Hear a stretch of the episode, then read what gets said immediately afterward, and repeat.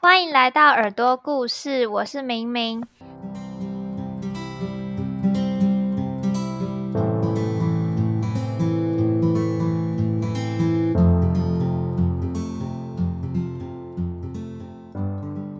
这次的节目会邀请婉婷来，原因是因为她是我看过很投入自己所学，并且实际运用她的所学去尝试影响周遭环境的人。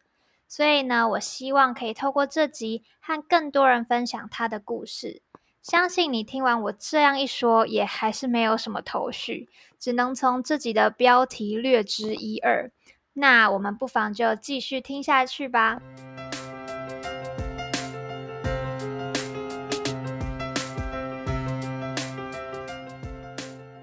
我现在是读台师大要升大四，然后特教系，然后特教系其实就是很多志工类的营队，然后就是会去接触到实际上的特殊生，然后大部分是国高中，对，然后也会有教学实习，就是进到特教班跟资源班去教学，对，然后我自己跟其他的五个室友也是特教系的同学，他们一起创了一个粉砖，然后叫做 I am who I am，就是想要透过粉砖去传达一些可能大众比较不知道的特教的职能，或者是对于身心障碍者的刻板印象。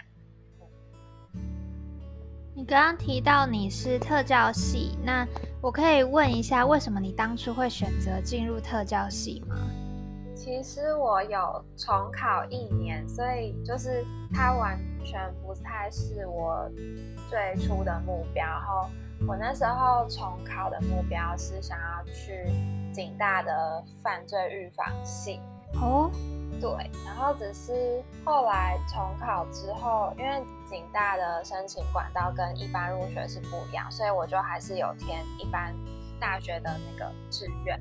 然后警大后来就是还是没有上，然后一般大学的志愿，我那时候就是受到一个组织的创办人，他叫刘安婷，然后他是创办那个 Teach for Taiwan 的，然后就被他影响，然后就全部都填了教育类型的科系，然后最后上了特教系。所以特教系是你的呃第一志愿吗？是除了警大？好像不是，我记得那时候第一好像也是填了师大的心辅系，或者是成大的心理系，因为那时候就是想念心理方面的。哦，你说被刘安婷影响，是你有在哪边接触到她的资讯吗？我那时候看了他的那个 TED 演讲，嗯嗯嗯，然后。加上就是他也他跟我的信仰是一样，就是基督信仰，然后就觉得他很酷吧。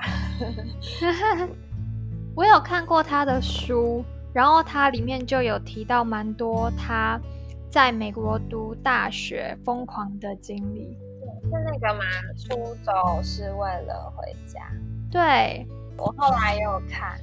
就会觉得哇，跟我看到他的给人的形象好像不太一样。其实他内心还是蛮活泼的。嗯，对。你刚刚说，其实算是有点误打误撞进去特教系嘛？那实际进去后也差不多有三年的时间了。那你觉得有让你对这个领域有更加深兴趣吗？还是它有带给你什么样的影响觉得到目前为止，我觉得还蛮没有后悔走进这个领域的，然后就都还蛮喜欢，也有很多觉得很感动的地方。我觉得特教系其实以学术就是阅读来说的话，我在想啊，应该每一个人其实可能来看特教系的参考书，可能都看得懂，就是其实书都蛮好读的，然后。也不太会像说理科那样子，我们可能已经看不懂，就是大学理科在学什么的感觉。可是我觉得特教是一个很很比较独特的地方，是它会就是更长的跟人接触，然后而且这群人是可能原本在，呃，对于以前的我来说是被贴上一些就是他跟我们不一样的、不正常的这一群人的这样的标签的一群人。嗯，对，觉得这是蛮独特的地方，所以也是刚好你有这个，就是跟人有很强的连接的这个特性。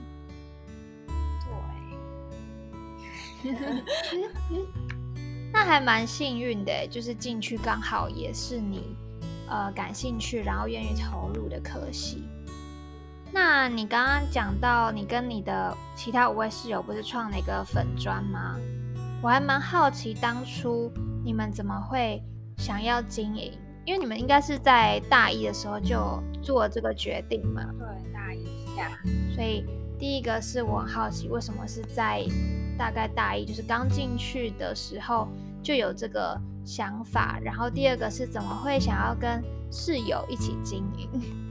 那时候我记得那是一个很酷的晚上吧，然后我们那时候还很菜鸟，然后上了很多基础的，就是什么特殊教育导论啊，可能其他系的同学如果只要有修教程，也都会一定上得到，然后就是上了特。特教导论，然后其他像一些比较基础的可智能障碍的这门课之类的，然后我们就是每次就是那几天背书包回去宿舍，然后我们就会坐在地上，然后就觉得很无力的感觉。然后为什么很无力呢？是因为嗯那时候老师上课都会说到很多大众对于身心障碍者的迷思，然后。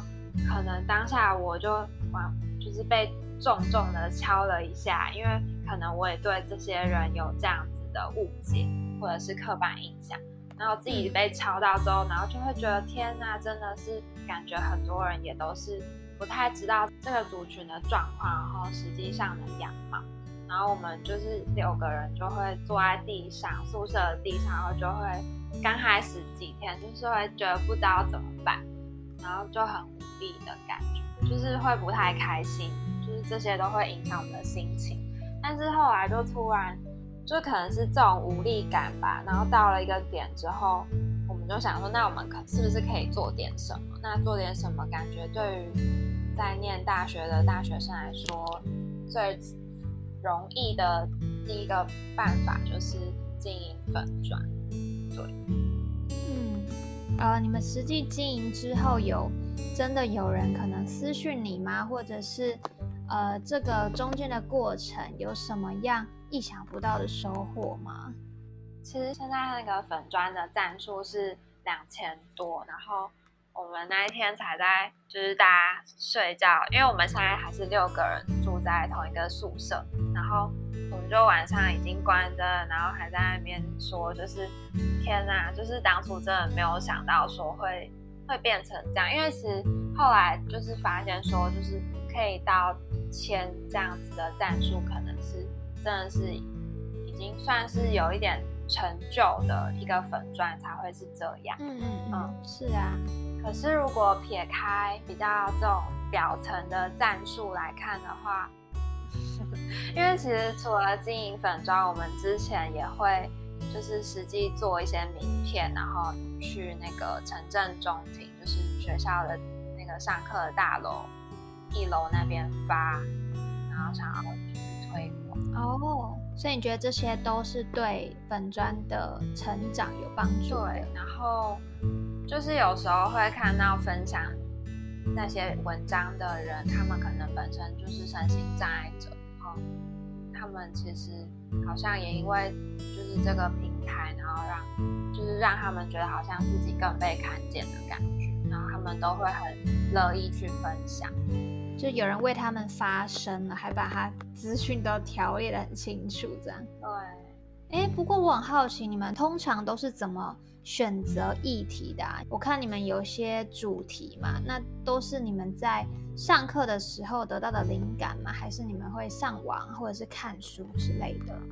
我们通常会想一个主题，算就是先想说，我这周的主题要做什么，然后可能一个主题会产出三篇三天的文章，就是分一三五日，然后礼拜一是那种心灵鸡汤，所以每一周会有三篇比较知识性的文章。然后我们就是先想一个主题，想好我要做什么时候才去找资料。可是可能已经都会有一些背景知识，就是我们在学校上课所学的，只是我们还是会根据这个主题再去查一些资料。嗯，然后有时候会去访问老师。然后刚开始成立的时候，我们那时候是两个人一组，然后六个人嘛，所以就分三组，两个人一起产出。就是一周要的三篇文章，只是我们现在就变成是每一个人都一组，就是所以总共有六组，然后一个人就是去轮流产，每一周这一周就是你的话，然后你就是去生三篇文章。对，哇，一个人每一周要产出三篇，那还蛮大的。没有没有每一周是就是等于六周这样子轮，只是你。轮到的时候，你就是要设计三篇文章。哦，就是那一周就是你这个人负责这样，所以你会轮六周再换你。对对对。哦，可是这样课业越来越繁重的情况下，你们有没有就是可能发懒呐，或者是中间因为可能要考试、读书什么突然中断之类的？目前。到现在还没有中断过，然后我们原本有在想说大四考教检是不是要中断一下，可是后来就觉得好像可能可以不用，所以目前是以不用来看看可不可以。但是就是其实我们从两个人一组变成一个人这样子一组，其实就已经有一点点减轻压力，因为其实两个人一组那时候我们需要花更多时间在跟对方讨论，然后一起去。搜寻美材之类的，对，然后其实一个人生的话会少了一些需要讨论的时间。嗯，那你这样经营社群下来啊，有没有什么呃得到什么经验吗？就是你得到什么经营的诀窍之类的？像我会，就是我们会去看一些像十大青年之类的粉钻，然后像我们上个年。的年底就学一下十大青年，他们他们在年底的时候就就是点阅率最高的前几篇文章的回顾，然后所以我们那时候就也看到，然后就点做那样子的东西，就感觉可以就是从很多其他平台，然后也学到说哦，原来可以怎么样，又就是创了一个新的曝光率之类，然后。然后，像如果是个人的能力的话，感觉是，因为我们除了自己生出文章，也会可能去访谈一些教授或者是呃，职能治疗师啊之类的。然后我觉得就是访问很临场，就像你现在在访问我，就是很需要临场反应。然后我觉得这是有被训练的，因为这个粉转，嗯。那还蛮好的耶。刚说那个师大青年是呃师大的一个学生的新闻媒体的社团，然后这学期他们的回顾，你知道前十名几乎有大半都是跟武汉肺炎有关系。是啊，对啊，就可以看到每一年的趋势这样。哎，然后我们其实最近。就是你说你要访谈然后结果，因为我们每周都会开会，本专都会审文章，然后上礼拜我请假，然后结果就是他们就是有讨论到一个临时动议，是说想要加入或者是把形式也换成像你这样子，就是对，就是也没有说现场，但是就是透过录音访问别人的这种频道的感觉。哦，可以啊，你们可以访问更多，就是跟特教领域有关系的专业人士。然后就觉得很巧，那时候就在群组，然后就传了你的 IG 的那个给他们。嗯，哈哈，受宠若惊。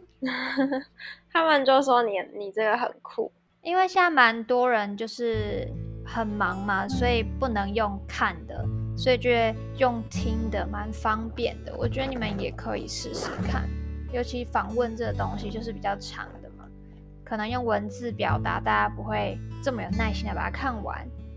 对，好。那你刚刚说你除了经营粉砖嘛，然后你还是有去参加一些营队实习。那你在实际接触到特殊生的时候，有没有什么特别印象深刻的事，或者是甚至颠覆你想象的事情？其实，其实我还参加蛮多个营队，然后每一次的营队，其实我都会很深刻，就是记得我接触到的学生的样貌，因为他们就是每一个人都太特别。我就举几个故事好了。好啊，其中一个的话是那个还是自闭症，然后二十岁吧，然后那时候是参加一个营会，然后那个营队是整个也都是全部的学生，大概六十几个学生都是特殊生，然后他的家人也会去，所以那个营会其实除了让我们可以接触到。特殊生也可以，就是去跟他的家人聊天，或者是他的兄弟姐妹，因为其实这也是一个基督教的营队。然后那时候我们就是要为他祷告，就我那时候就会想不到说我要说啥，然后那时候就听到听到隔壁的一个人在帮另一个学生祷告的时候，他就是说到什么才华啊什么的，然后结果我那时候因为我实在想到我要说什么，然后。我就说了，就是祷告说，就是希望可以让这个男孩有才华什么的。然后，可是我后来又觉得自己回去反思了一下，然后又觉得说，就是是这是 OK 的吗？他是特殊生，那他真的会可以像我说的这样子有才华吗？然后结果隔天结业式的时候，他竟然就是。上台表演就是很厉害的那种钢琴曲，然后我那时候在台下就是就大哭，然后也不知道为什么，然后就是嗯，可能就是觉得说，就是前一天在为他祷告的时候，好像还有点觉得说，就是又贴上标签了，觉得他是自闭儿，可能就比别人矮了一截吗？对，就是或者是他真的会有所谓的才华吗之类的。这种想法，好感人哦。然后另一个，另一个就是那个尹慧，我也有接触到他，他的妹妹是特殊生，然后他自己是哥哥，但是他也才八岁，他妹妹大概六岁那边，然后是八岁一个男孩，我们会称他叫做手足，嗯，特殊生的手足。那时候就很印象深刻的是。那时候我跟他聊天的时候，就他就会跟我说到说，他知道妹妹比较需要爸爸妈妈协助的这件事情，可是他还是没有办法，嗯，不去有点生气或者是难过。嗯，小孩子啊，对对，然后那时候就觉得超揪心。然后后来我就有跟妈妈说到我们聊到这些，然后妈妈听到的时候就马上就是两行泪流下来，就会很能体会这个家庭的两难吧。就妈妈应该也知道吧，可是没有办法。天哪，就是还其实参加营队就会发生这些蛮多这些事情。那当下妈妈在你面前哭了，你怎么办？我就是拍拍她，就也没有多说什么。嗯，天哪，好，好像电影里面会发生的事情。那我很好奇啊，你未来会想要从事什么样工作？是也会跟现在做的类似吗？因为我上学期有去考我们系开的公费的名额，然后有考上，所以没有意外的话，应该是会去那个花莲分发到花莲当偏乡的特教老师，是三年对不对？没有六年，六年，我天哪！是毕业后马上去？没有，是因为我们。教师不是大五都要实习半年，所以是等于大六一百一十一年的时候分发。哦，实习完那个半年，再等半年，然后去花莲。对，哇，好伟大哦！我那时候是报名，就是犹豫很久，因为毕竟六年不是个短的时间。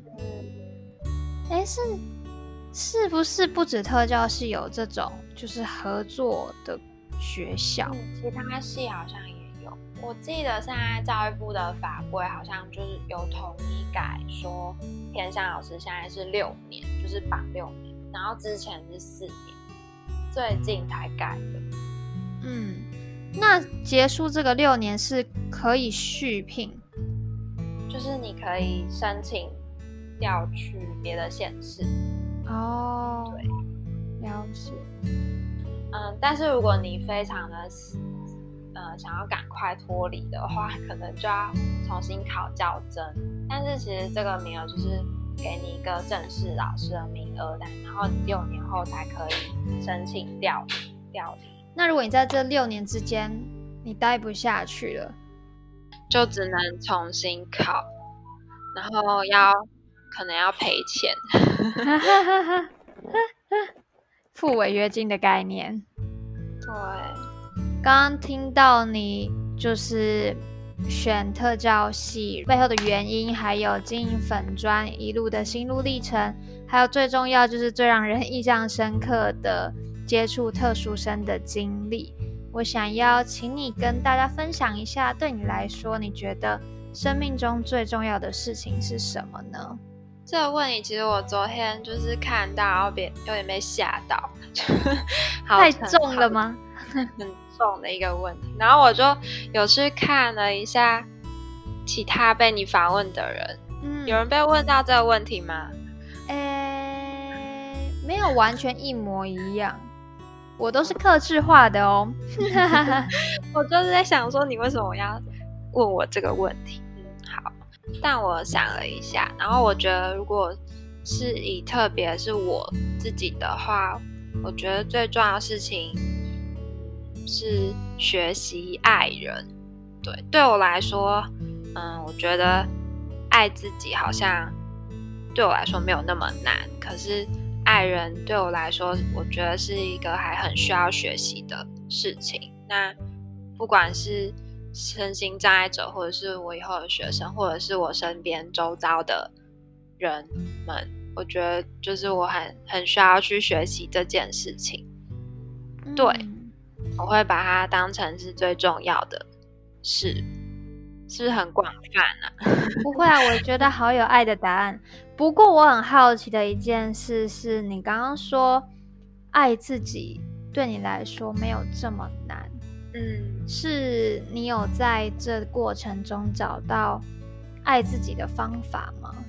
对，应该是说我很认识自，就是还也不是说也不是说很认识，就是像你说有找到可以对应的方法，然后也很乐于这样子做。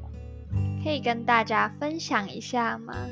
就是很其实蛮平常的，就是我常常会自己一个人去。台北的郊区走走之类的，我觉得就算是。然后每天其实就算课业还是很多，还是会排时间给自己，就是读一些想要读的课外书。嗯嗯，你觉得这是爱自己的方式，还是嗯，应该是宠爱自己的方式？对，然后对，然后还有一个方式可能是，嗯，当我就是有任何。心理上不舒服的时候，我会蛮勇敢的，想要跟就是让我不舒服的那些人说，对，但是就是用他们也不会被受伤，就是他们不会受伤的方式说，只是我会呃坦然的说出自己的需求跟感受。哦，你不会想说啊，怕他不高兴或怕他误会啊什么就不讲。刚开始会这样子担心，可是久了之后，就是其实好像就是这种事情也是可以练习。然后久了之后，你就会知道说你用什么样的方式说的话，那对方也不会觉得难过。然后你也是确定你自己是有同理对方的感受之下，你说出你自己的感觉。嗯嗯嗯，因为我觉得这件事蛮重要的。对。我身边还蛮多，就是朋友，嗯，就是是属于那种比较不会去说出自己感受的，或者是也不知道怎么说，就是比较缺缺少练习吧。所以我觉得这个其实对于爱自己这件事还蛮重要，就是说出感受。嗯，学到了一课呢。我觉得这很棒，大家可以记下来。就是爱自己，讲到爱自己，好像都只会想到，嗯，你要去享受什么，或者是对自己有自信。但是其实你坦然的说出自己的感受，其实就是一个你从日常生活中就可以马上去实践、去练习的一件事情。嗯，因为当你说出口，你代表你有照顾自己的感受，然后并且你有照顾他人的感受，所以。不会觉得说，嗯，你你只迁就于别人，然后自己闷住气，然后很难过这样子。嗯，真的，好耶！今天谢谢婉婷上我的节目分享她就是在大学期间的心路历程。就是我可能中间会一直随机问她一些问题，让她可能觉得有点手足无措，是吗？还还还可以吧，哈哈哈！你的声音很好听，谢谢。希望大家可以多多就是给我一些节目上访谈的建议啊，或是你希望你听到什么相关的主题，也都非常欢迎。那我们就先谢婉婷喽。好，谢谢大家。